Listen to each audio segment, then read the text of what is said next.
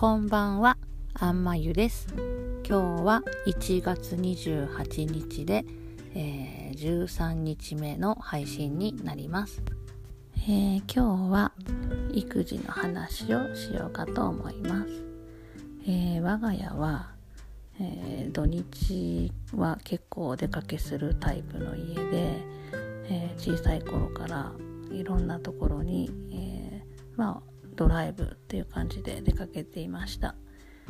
このコロナになってからはあまり出歩けなくて寂しいなと思っています。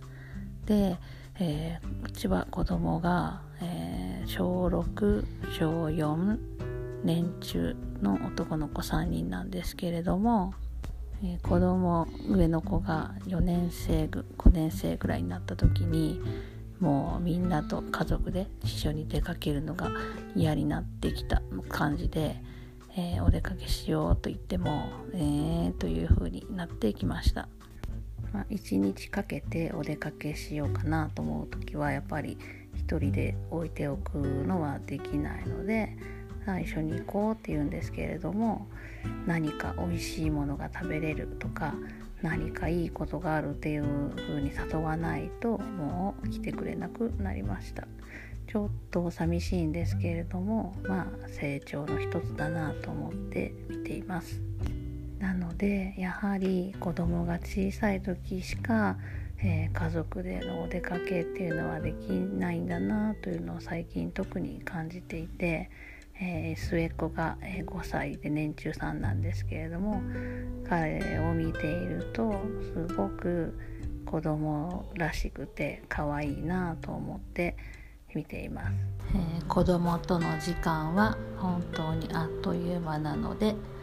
えー毎日を楽しんでいきたいなと思います。今日の一言おかげさま。え私が大事にしている言葉の一つになります、えおかげさまというのは何も気にせずに使っていたんですけれどもある時ああ確かに私の知らない影のところでいろんなことが動いていてそして今の私が暮らせていけてるんだなということに気づいてあおかげさまってこういう意味なんだなということに気づいてから、えー大事にしようと思った言葉になります。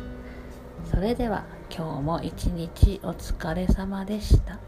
明日もいい日になりますように。それではまた。